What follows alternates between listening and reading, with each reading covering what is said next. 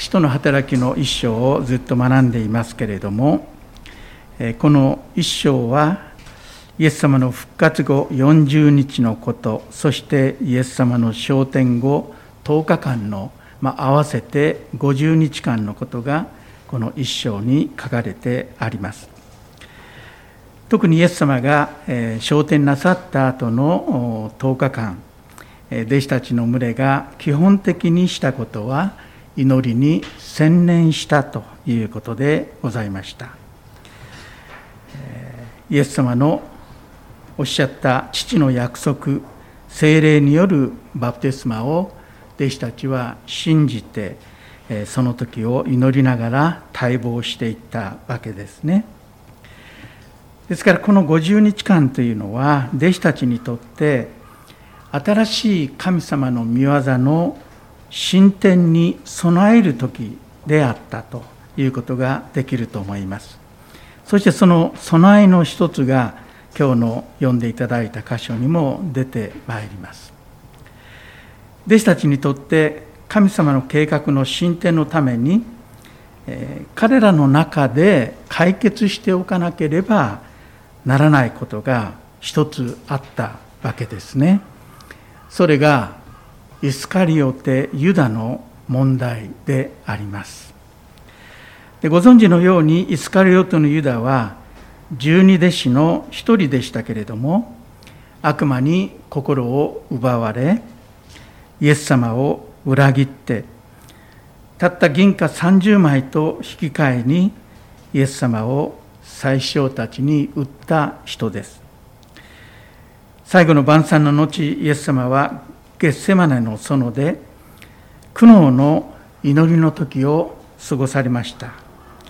その祈りの後ユダが祭司や長老たちから差し向けられた群衆と一緒にイエス様のところにやってまいります。私が口づけするのがその人だその人を捉えるのだと言って群衆に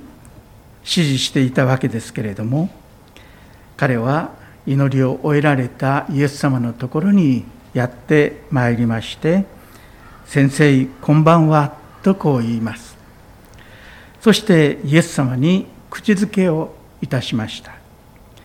そこで群衆彼らは、えー、剣や棒を持っていたと書いてありますけれどもイエス様に手をかけて捕らえたわけですね。この後イエス様は尋問されそして裁判にかけられていきます。そして一夜が明けますと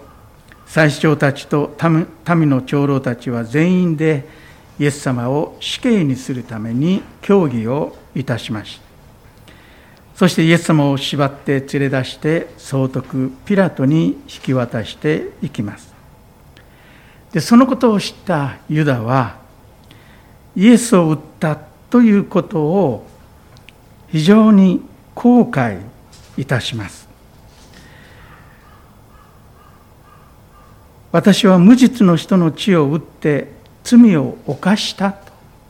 そう言って後悔して自分が受け取った銀貨30枚を最長たち長老たちに返しに行きますでもそれを受け取ってもらえません。そこで彼は銀貨を神殿に投げ込んで立ち去っていくわけですね。そして彼は首をつって死んでしまいます。最初たちは銀貨を取ってこれは地の代価だから神殿の金庫に入れるわけにはいかないと。こう言いましてえー、相談し陶器地の畑をその金でお金で買います。そして異国人のたちの異国人たちの墓地にした。そのためにその畑が今日地の畑開ける玉と呼ばれているとそう書いてあります。弟子たちにとってですねこのユダの出来事は非常に大きなショックだったと思われます。自分たちの仲間がイエス様を裏切ってしかもその後で自殺したわけです。3年間一緒に寝食を共にして歩いてきたその100人じゃなくて12人しかいないその1人がイエス様を裏切りそして自ら命を絶っていく。これは弟子たちにとって大変な動揺を与えるものだった。そう言って間違いないと思います。イエス様が十字架につけられて死なれたということも彼らに動揺を与える出来事でしたけれどもその動揺はイエス様が復活されたことによってその意味を知ることができました。そして信仰の確信へと彼らは導かれていきます。動揺しましたけれどもイエス様が復活なさったことによってその動揺は解消されたわけですね。しかしユダのことをどのように理解すべきかどうしてあのような悲劇が起こったのかユダに関する疑問や疑いそういったものはまだ解決しないままであります。特にイエス様が任命された人たち12人の1人がこのような形でかけて11人になってしまったということもそのままでいいのか。これも解決しなければならないことだったと思いますね。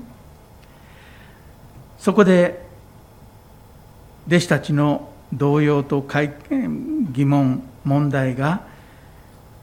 どのようにして解決されたかということが、まあ、今日の15節から26節までのところに書かれてある内容です。その頃15節を見ますと120人ほどの弟子たちが集まっていたと書いてあります。そして時が来たのでしょう。ペテロが兄弟たちの中に立ってユダのことを彼がどのように理解しそして私たちはどのようにこれを乗り越えていくべきか神様から教えられ示されたことを、えー、この120人の前でペテロが語り始めます。16節から20節まででペテロが語っていることはユダの悲劇は悲劇を私たちはどのように理解すべきかいうことでありました。彼が語ったことの中心は16節の兄弟たちイエスを捕らえた者たちを手引きしたユダについては精霊がダビデの口を前も口を通して前もって語った聖書の言葉が成就しなければなりませんでしたというこの一言に十分表されていると思います。ペテロの説得また説明は彼が考えに考えてそして彼の個人的な意見をまとめて出したそういうものでは全くありませんでした自分の意見や考えまた感情で仲間を説得させようとしたのではなかったのです。納得させようとしたのではなかったのです。ペテロは聖書の言葉からユダに関する一連の悲劇的な出来事は精霊がダビデを通して予言しておられたことの成就だったそう語ります。そう言って彼が引用したのが20節にありますけれども詩編69編の25節の言葉でした。ペテロは詩編の69編25節の御言葉はユダが自らの犯した罪のゆえに没落するということの予言であると解釈してそう理解したのであります。ペテロが勝手にそのような理解を持つに至ったというのではなくて主がそのような理解に導いてくださったと言っていいと思うんですね。ある日突然そのような理解がペテロの中でひらめいて与えられたというよりもこの10日間の祈りの中でさらにはその前の40日間のイエス様との語らいと交わりそしてイエス様の教えの中でペテロのうちにもそのような理解解釈というものが与えられ彼の目が開かれていったとそう考えるべきであろうと思いますね。ユダの悲劇は人の理解を超えた神の計画の中にあったということでした。イエス様はユダが裏切ることを前もって知っておられたということは福音書の中に何回も出てまいります。ここに私たちの理解を超えた神の定めというものとまた人間の意志自由意志というこの問題がありますね。このことを私たちは十分に説明できない。これも事実であります。私たち人間には分からないことが多々あることを認めざるを得ません。どんなに分厚い神学書を読んでも聖書のここはこうです。この言葉とこの言葉の関係はこうですということをどんな偉大な神学者もそれを書物にまとめることができない。こう推定するという以上のことは言えない。その事実が聖書の中にはあるということを私たちは認めざるを得ません。それでも神の言葉は真実です。聖書の言葉は必ずそのように成就していきます例えば17節を見ますとユダは私たちの仲間として数えられていたということとユダには務めが割り当てられていたということが書いてありますね。ユダを仲間に加えそしてユダに務めを割り当てたのは誰でしょうか？これはイエス様です。イエス様がユダを選ばれたのです。彼はイエス様によって任命された十二使徒の一人になりました。これは事実ですね。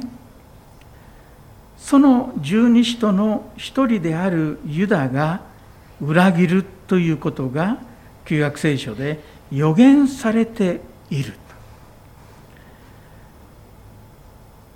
ことが全て予言通りになっていくのであればユダはただの操り人形だったのか。予言通りにただ動かされているだけに過ぎなかったのか。そういうふうに思う方もいらっしゃると思いますけれども。しかし18節を見ますとユダは不義の報酬を選んだのであります。欲に目がくらんだのか銀貨30枚でイエス様を自分の意思で彼は売ることにいたしました。悪魔が彼の中に入ったという言葉が福音書にありますね。ですからユダは決して操り人形ではなかったのです。イエスを売るということをそして銀貨30枚を受け取るということをユダ自身が意思しそしてユダが選んだのであります。こうして書かれてある聖書の言葉が彼の意思を通して成就していくという私たちの理解を超えた出来事が起こるわけですね。人たちはユダの悲劇をこの人の働き一生のところで聖書の言葉の成就として受け止めるところへと導かれていきました。もっともらしい人間的な説明をして自分たちを納得させるのではなくて私たちには説明できないことがあることを認めながら聖書の御言葉は成就する。ユダについて書いてあることをが成就したと彼らは受け止めていきます。そしてペテロは16節から20節にかけてユダの悲劇は聖書の成就です。そう言ってこの120人の仲間を説得し納得させていきます。御言葉から起こった出来事を理解するということの大切さを教えられるのではないかと思いますね。もう一つのことは21節からですけれども同じ御言葉によってこの置かれた状況の中で彼らが今何をすべきかということを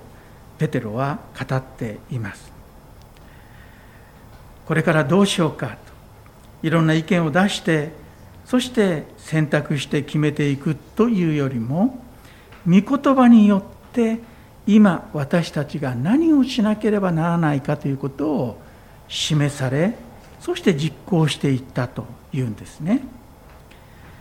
ペテロはもう一箇所詩篇の御言葉を引用しています。20節の後半のところに書いてある言葉ですね。それは今私たちはこうすべきだということを教えている御言葉だとそう理解し解釈し信仰によって受け止めたわけです。20節の後半にある彼の務めは他の人が取るようにという言葉ですがこれは詩編109編の、えー、ごめんなさい109編の8節の言葉ですねなぜその言葉をペテロがユダに当てはめてこの状況の中でこの御言葉だと適用するに至ったのか不思議でなりませんけれどもペテロはそのように導かれるわけですね。この詩編109編8節の御言葉からペテロはユダが脱落して十二使徒の一人が欠けたので使徒をもう一人補充して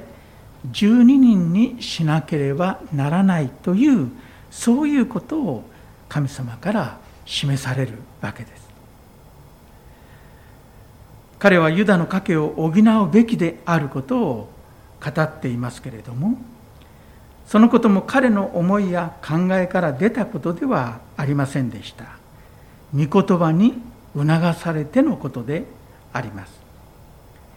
ユダの代わりに誰かが人としての務めを果たさなければならない。そう解釈して理解したということです。そこで人となる同意を得ましたので人となる人物がどのような条件でなければならないかということを彼らは話し合いそして主の導きと支配を信じてこのことに取り掛かります。で彼らが出した条件は22節に書いてある通りですね。バプテスマのヨハネの頃からイエス様をちゃんと見ていてそしてイエス様の復活のことも見ておりそしてイエス様が昇天していかれたということも見届けたその人の中から誰か一人イエスの復活の証人とならなければならない。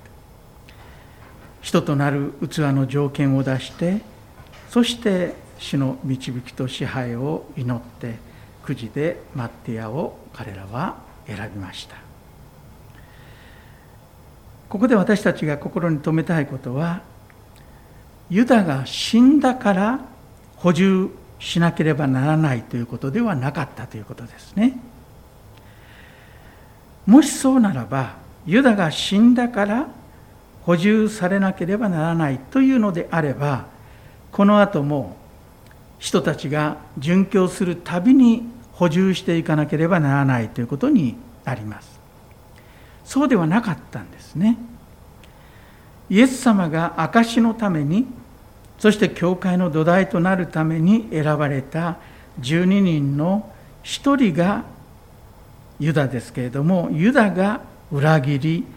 廃教者となった。イエス様の証しをしない人になってしまった。彼が廃教者となってその一人が欠けたのでイエス様の復活を証しする人が補充されなければならなかったということですね。そしてその条件が22節に書いてある通りバプテスマのヨハネの時からイエス様の昇天まで一緒に行動しイエス様の交渉外を一緒に過ごし特に復活を証言できる人が補充されなければならなかったということです。そして2人の人が候補に立てられます。彼らはどちらを選ぶべきか祈りました。神様が選びの人は誰かを示してくださるようにと彼らは祈ります。そしてくじを引いてくじで決めました。そしてマッティアが当たったわけです。そして使徒職に任命されます。イエス様が任命された12名がこうして満たされたわけですね、まあ、関西に行きますとマッティアが今はマッティアという訳になっておりますけれども前の訳ではマッテアということですからくじで決めるなんてちょっと待ってやというそういうことを言う人が言いましたけれどもあのまあ待ってやとでもマッテアが選ばれたわけですね。ここでも私たちの理解を超えたことが行われています。神様の支配を信じて神様に選んでくださいと祈ったんですね彼らは。その祈った後彼らは自分たちでくじを引いていくわけです。神様の支配のもとにある選びということと人間がくじを引くということこの2つがどのように調和するのかこれは私たちの理解を超えたことであります。神の前ではこの両者は決して矛盾していないんですけれども私たちはどういうことなのだろう。とこう思ってしまうわけですね。天から声があればわかるんですけれども。でも神様に一生懸命祈って彼らがしたことはくじを引いて選んだということです。聖書の予言と人間の意志そして神の選びと私たちの選択こういったものがどのように調和するのか私たちにはもっともらしい説明を試みることはできますけれどもこれが私たちの理解を超えたことであるという事実は変わりません。私たちはこの2つを御言葉の教えの中で認めこの2つのことを受け入れ信じそしてその前に神戸を垂れていくべきなんですね。まあこれが、えー、50日間の、えー、最後に起こったこととしてルカは一章の終わりにこのことを記録しています改めてこの箇所に目を留めながらなぜユダの悲劇に関することをルカは15節から26節までイエス様の昇天の記事よりも長いスペースを使って11の節にわたって書いたのだろうかと。これもまた不思議ですね。イエス様の教えを継承しイエス様を証しする人が補充されイエス様が任命された数になるということが